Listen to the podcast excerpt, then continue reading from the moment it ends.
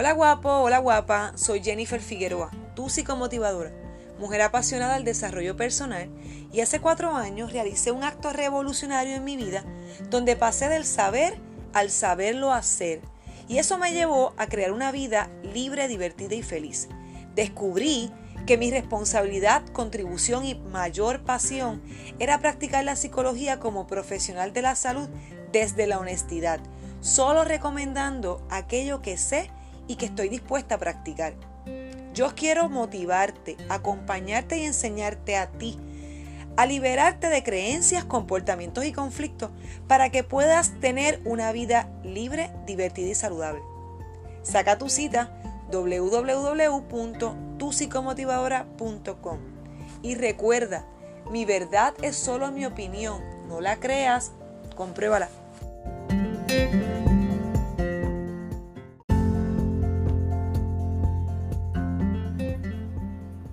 Hola guapo, hola guapa. Qué gusto estar nuevamente en otro episodio más de tu podcast, tu psicomotivadora. Y hoy quiero hablarte de tres de cómo puedes adquirir tres costumbres para que empieces a cuidar de ti. Yo creo que en esta sociedad casi todos tenemos que de adultos empezar a cuidar de nosotros mismos porque de niños no se nos enseñó. Si se nos enseñó a, a compartir, a, a ser amable con otras personas, pero yo he visto que el concepto de que cuida de ti mismo se asociaba a egoísmo. Y cuando yo te hablo de la palabra adquirir, lo digo porque es un momento de que nosotros encontremos ese espacio, encontremos, cuando te hablo de la palabra costumbre, esa manera habitual, que sea algo repetitivo, que yo pueda encontrar momentos repetitivos en el día para cuidar, para atender, para estar pendientes, para ocuparme de mí mismo. Y no solamente de mi pelo o de mi maquillaje o de mi ropa, sino también de mis pensamientos, mis creencias, mis sensaciones, emociones, interpretaciones de las experiencias pasadas, los conocimientos. O sea, es importante que yo tenga en el día espacios para yo atender y cuidar mi capacidad de pensar y de sentir. Porque mi capacidad de pensar y de sentir es lo que va a determinar cómo yo voy a actuar. Y muchas veces como el pensar y el sentir es algo abstracto, lo subestimamos y pensamos que no es relevante, que no es importante. Y eso es lo que determina quiénes somos. Entonces, la palabra egoísmo se compone de la palabra ego, que viene significando lo que es nuestra máscara, esa identidad, ese constructo que hemos creado de lo que soy, la personalidad.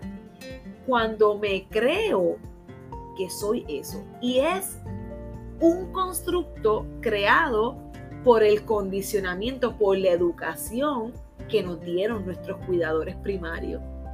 Entiéndase padres, abuelos, tíos, maestros, vecinos, todo el que se relaciona con nosotros desde la infancia. ¿Y cómo es que surge esto? El ego es esa parte que nos separa. El ego viene porque inicialmente nosotros decimos cuando somos niños, empezamos a decir, eh, nene tiene sueño, la nena tiene sueño, y viene alguien, un cuidador, y nos corrige y nos dice, yo tengo sueño, yo tengo sueño, o Jenny tiene sueño. Entonces empezamos ya a crear esa separación. Ah, ok, el nene no, Jenny, la nena, yo. Y empiezo a separarme el yo del tú, el yo de ustedes, el yo de ellos. O sea, estoy aparte. Y luego de eso, cuando estás explicándole, mamá, que yo quiero, quiero el juguete. Sí, mi amor, es tu juguete si mi juguete empieza a aparecer entonces otro concepto que nos separa, esto es mío, esto no es tuyo, me pertenece a mí y no a ti. Tú eres mi hijo, ¿verdad? Entonces empieza a aparecer ya la palabra yo, la palabra mi y luego aparece la palabra me. Mamá, mira lo que hizo el nene, ¿qué le hizo el nene? ¿Qué te hicieron? ¿Qué me hicieron? ¿Verdad? Empiezan a enseñarnos el me. Y cuando venimos a ver, estamos totalmente separados del todo. Porque ahora es yo, mi y me yo quiero, yo necesito, yo tengo mi carro, mi casa, mis juguetes, mi cuarto, mi hermana, y me hicieron, me dijeron, me sacaron, me votaron y no me hicieron caso. Y cuando vienes a ver, ese es tu ego. Esa parte que te hace separarte y te hace pensar o que eres mejor o que eres peor. Porque el ego no siempre es que yo me creo mejor que tú hay una falsa humildad. Hay personas que tienen un ego bien grande, pero su sintomatología o la forma de manifestar ese ego es desde la victimez, desde el soy menos que los demás. ¿Y qué es el amor propio? El amor propio entonces sería lo contrario, es esa forma que me ayuda a ser parte de los demás, a conectarme con el todo a, tener sentido de pertenencia, ¿verdad? Esa, es esa sensación de que estoy conectado conmigo y con lo que me creó. Se, entiéndase, ¿verdad? Este, hay personas que le dicen Dios, hay personas que le dicen poder superior, universo, inteligencia suprema, gran realidad, eh, como tú les quieras llamar. Entonces, cuando tú tienes amor propio, tú estás conectado con, esa, con ese creador y estás conectado como ser humano, con tus pensamientos, con tus emociones, con tus sensaciones. Pero socialmente se confunde el egoísmo y el amor propio porque se nos ha enseñado que si decimos no, que si ponemos un límite o si hacemos dejamos de hacer algo que otros quieren que hagamos, pues entonces somos egoístas, porque desde pequeño también nos reforzaban el comportamiento de que te quiero, te acepto, eres parte de si haces lo que yo quiero. Cuando no haces lo que yo quiero, entonces te rechazo, te señalo, te castigo, te grito y no eres parte de, te excluyo. Y por eso muchas veces nosotros siempre lo que queremos es que buscar pertenecer, sentirnos parte de. El aislamiento es viene del ego. La unidad viene del amor propio. Y la idea es que empecemos a conectar y adquirir, a encontrar esos espacios y adquirir esa capacidad, es, empezar un proceso donde yo pueda entonces tener como una forma de vida, como un hábito diario, el cuidar de mí, el cuidar de mí. Y quise poner tres cosas porque la idea es que empecemos por pequeños pasos se habla mucho de este tema. Yo creo que este tema ahora mismo ha cogido un auge bien fuerte. Antes no se hablaba de amor propio. Nuestros abuelos y nuestros padres pueden decir, ay Dios mío, ¿cuál es la, cuál es la, la, la jodienda ahora? Si, si ahora todo es amor propio, ahora todo es amor propio. Pues sí, porque hemos tenido más conciencia, a pesar de que están pasando muchas cosas en el mundo, que podemos decir este mundo está perdido, pero dentro de todo hemos creado más conciencia de nuestra realidad interior y el mundo interno se ha vuelto algo donde se ha descubierto que es importante y que es vital, porque si yo no cuido la capacidad de pensar y de sentir, es, es, es imposible actuar de una forma consona para lograr esas cosas que quiero. Y si tú le preguntas a cualquier ser humano, ¿qué es lo más que tú quieres en la vida? Felicidad o tranquilidad. Y para tú lograr felicidad y tranquilidad, tú necesitas atender diariamente tu cuidado. No solamente el pelo, las uñas, eh, el carro, no, no, no, yo estoy hablando de la parte interna tus pensamientos, tus emociones, tus sensaciones, interpretaciones, creencias, conocimiento, ese mundo interno que es abstracto y que muchas veces no se puede medir de una forma concreta, pero es de relevancia y es de pertinencia para que nosotros podamos lograr ser esos seres humanos que queremos ser. Vamos a la primera. La primera que yo puse es el código del semáforo. Cuando vemos el código del semáforo, ¿qué es lo primero que se te viene a la mente cuando tú ves un semáforo? Las tres luces. La roja te dice para, la amarilla te dice sigue y la este, precaución, disculpa, y la verde te dice sigue. Pues entonces el código del semáforo de autocuidado viene siendo para al día, saca espacios para parar, haz las paces con el descanso, porque también esa otra, nos han enseñado a pensar que somos lo que hacemos y lo que tenemos. Y somos, somos lo que somos. ¿Qué significa eso? Somos esa manera automática de relacionarnos tanto con nosotros como el creador, como con los demás. ¿Y cómo me relaciono? ¿Cómo yo soy? Pues eso es lo que yo tengo que mirar. Hacer las paces con las pausas. Siempre es bien importante hacer las paces con las pausas. Otro dato importante de hacer las, de hacer las paces con las pausas es que tú puedas entonces qué? Que tú puedas qué? Pensar y sentir. No solamente pensar. Tú necesitas sentir.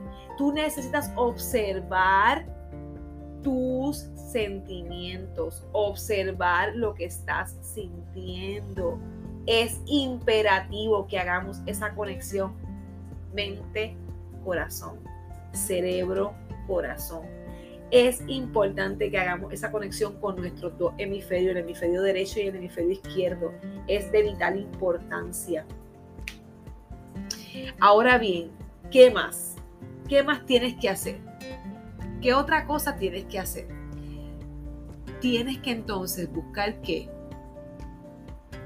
Tenemos que buscar. ¿Qué tendríamos que buscar? actuar. Cuando yo me detengo y pienso y siento y observo lo que estoy sintiendo y observo todo ese torrente de cosas que están pasando, yo tengo la capacidad de decir, ahora yo puedo actuar con más, con más prudencia, con más asertividad, con más sensatez. Pero muchas veces, ¿qué pasa? Somos reactivos y no somos proactivos. Reactivo es que utilizamos constantemente ese cerebro animal. ¡Pum! Disparamos de la baqueta. Pero cuando tú empiezas a crear ese, esa costumbre de parar, pensar, sentir para luego actuar, tú eres más asertivo en tus decisiones, cometes menos errores. Y, y entonces puedes lograr resultados más congruentes a esos que tú quieres. Otra de las cosas es que es bien importante que hagamos es que podamos entonces tener un código de amabilidad con nosotros. Basta de criticarte. Basta. Ya. Propóntelo. Ya no me voy a criticar más. Un código de que me hable bonito, que me diga elogios, que me reconozca las acciones que he hecho bien, así sean pequeñitas pero que yo pueda decirme que bien lo hiciste hoy. Te reconozco, Jenny, porque dijiste que ibas a grabar el podcast y lo grabaste. Porque dijiste que ibas a comer saludable y comiste. Que empieces entonces a hablarte y a ser amable contigo. Porque a veces somos más amables con los demás que con nosotros mismos. Nos cuesta, nos cuesta mucho. Entonces, el último código es el código de la autocomunicación. Hablar contigo no es asunto de locos. Mi si yo hablo sola, pues, muy bien, habla contigo, escúchate, escúchate. Yo tengo dos voces, la voz de mi conciencia y la voz de mi mente. Y entonces tú me ves a mí que a veces voy en el carro o donde es que yo digo, sí, porque mira lo que estás haciendo. No, no, no, no, para, para, para, no me vengas a juzgar. Ah, no, pero mira, ahora, ahora, ahora, mira lo que estás pensando sorry, yo solamente estoy observando, yo soy un humano. Y hablo conmigo y eso no tiene que ver que estoy loca. Eso tiene que ver con que yo estoy buscando la forma de conectar conmigo y de saber lo que estoy sintiendo. Hay una técnica muy buena en la psicología que se llama la técnica de la silla vacía. Pones dos sillas, te sientas en un extremo, empiezas a hablar con esa persona como si fuese un terapeuta, una amiga, un consejero. Hablas con esa persona y le cuentas todo el hecho, todo el meollo del asunto. y luego te cambias de silla y le das un feedback, le das una retroalimentación a esa persona de lo que esa persona te dijo. Y esa, esa dinámica que se utiliza la imaginación, que se utiliza la comunicación, ¿verdad? Este, es poderosísima y se utiliza mucho, mucho, mucho en la psicología. Entonces, háblate, escúchate y expresa. Y lo vas a expresar, escribe. Ten una libreta donde diariamente tú puedas escribir vacía, sin ninguna expectativa. Ni eso va a ser para un libro, ni nadie lo va a leer. Sé bien honesta. Di lo que sea que tengas que decir. Ahí puedes decir agradecimiento, ahí puedes decir incomodidades, miedos, frustraciones, dibujos, eh, alegrías, deseos, necesidades. Tú escribe. Y eso, a veces yo estoy en un lugar público y yo siempre en mi cartera tengo una libreta. Y a veces me siento abrumada por X o Y situación y yo fácilmente busco mi libretita no puedo hablar con nadie, me tengo que comportar, estoy en un lugar público y empiezo a escribir. Es que me siento que y vacío lo que sea. A veces escribo de alegría, a veces escribo por tristeza, pero me funciona. ¿Y qué pasa? Vacío tú. Hago una pausa, porque cuando escribo estoy haciendo una pausa y estoy saliéndome del consciente, estoy entrando a mi inconsciente para ser realmente honesta conmigo. No siempre lo leo, hay veces que nunca lo leo, hay veces que sí me detengo y lo leo. Y eso me ayuda. Así que estos tres, estos tres hábitos, estas tres costumbres, si tú empiezas a adquirirlas y a practicarlas diariamente, yo te garantizo que es una forma que a largo plazo, a mediano plazo, tú vas a ver resultados tangibles en tu vida. No solamente a nivel económico, sino también a nivel de salud, tanto física, mental como espiritual, a nivel de relaciones interpersonales, porque te puedes comunicar mejor con las demás personas, porque ya tienes una práctica, te estás comunicando contigo. ¿okay? Te estás poniendo unos límites, estás poniéndote unas, unos, unas restricciones para, para, por tu bien y para tu bien. Entonces eso te ayuda a que te puedas relacionar con otras personas, pero cuando estás todo el tiempo en automático, pensando que cuidarse nada más es estar en la vanidad, porque yo sé que me estoy cuidando si yo hago cosas que, me, que cuide mi apariencia física, pero es porque quiero impresionar o es porque quiero eh, llamar la atención a los demás. Cuando yo hago ese tipo de cosas, yo no me estoy cuidando. Yo estoy cuidando más lo que otros quieren que lo que yo deseo. Hay días donde, hay días donde cuidarme puede verse el que quiera no salir maquillada. Hay días que eso, puede, eso se puede ver como un cuidado para mí en el día de hoy.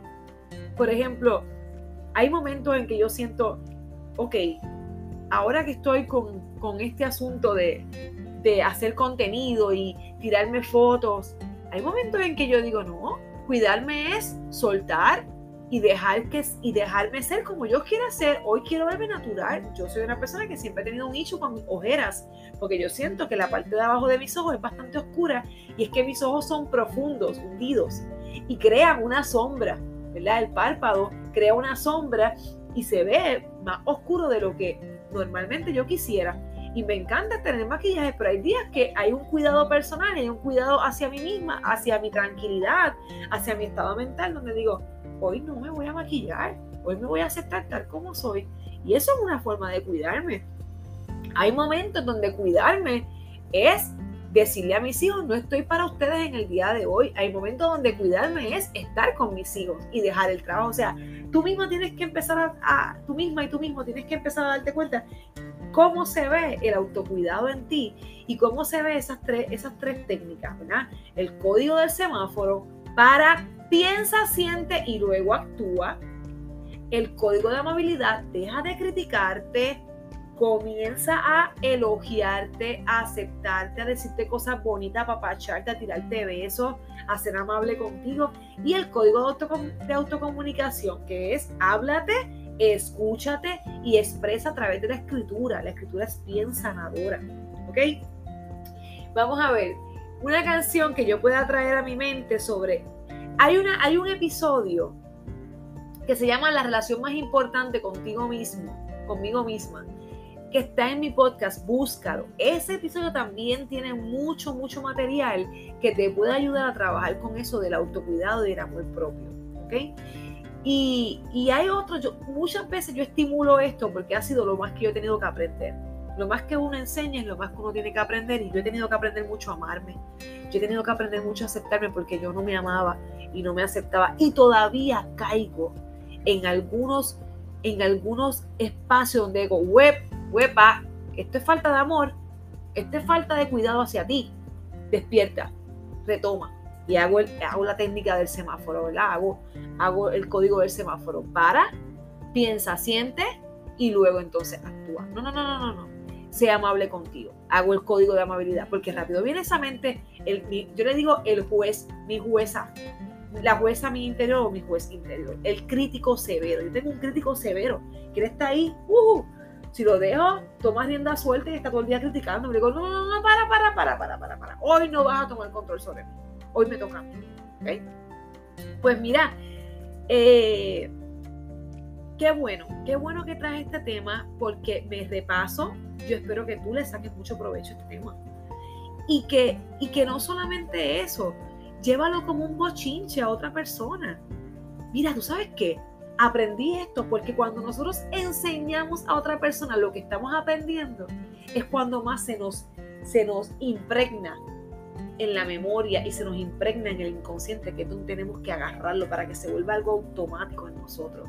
Es bien importante que lleves este bochinche a tus hijos, a tu esposa, a tu esposo, a tu mamá. Llévale el bochinche de las tres costumbres que tú quieres empezar a adquirir para cuidar de ti. Y no solamente entonces lleva el bochinche, sino que también, ¿verdad?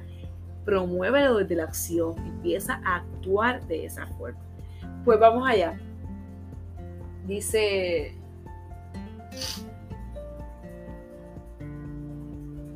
Déjame ver, estoy buscando la canción. Voy a inventármela. Hoy decido amarme más. Ay, ¿qué, qué, clase de invento hice? Mira, déjame ver. Hay una. Tiene que haber otra. Que me. Ahí, bueno, nada. Hay una de, Alejandra Guzmán, pero no, no me acuerdo. Y se llama Amarme. Y es bien linda, bien linda. Pero ahora mismo no me acuerdo de ella. Yo la hice la compartí con unos estudiantes y la analizamos. Pues estamos ready. Necesito amarme más. Ay, Dios mío, qué clase de, de invento acabo de hacer. Chao.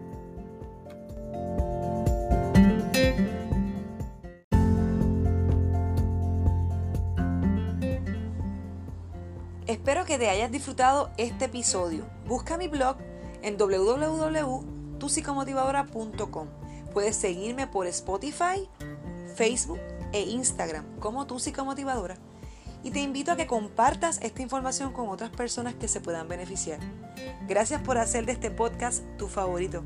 Y chao. Me volverás a escuchar pronto.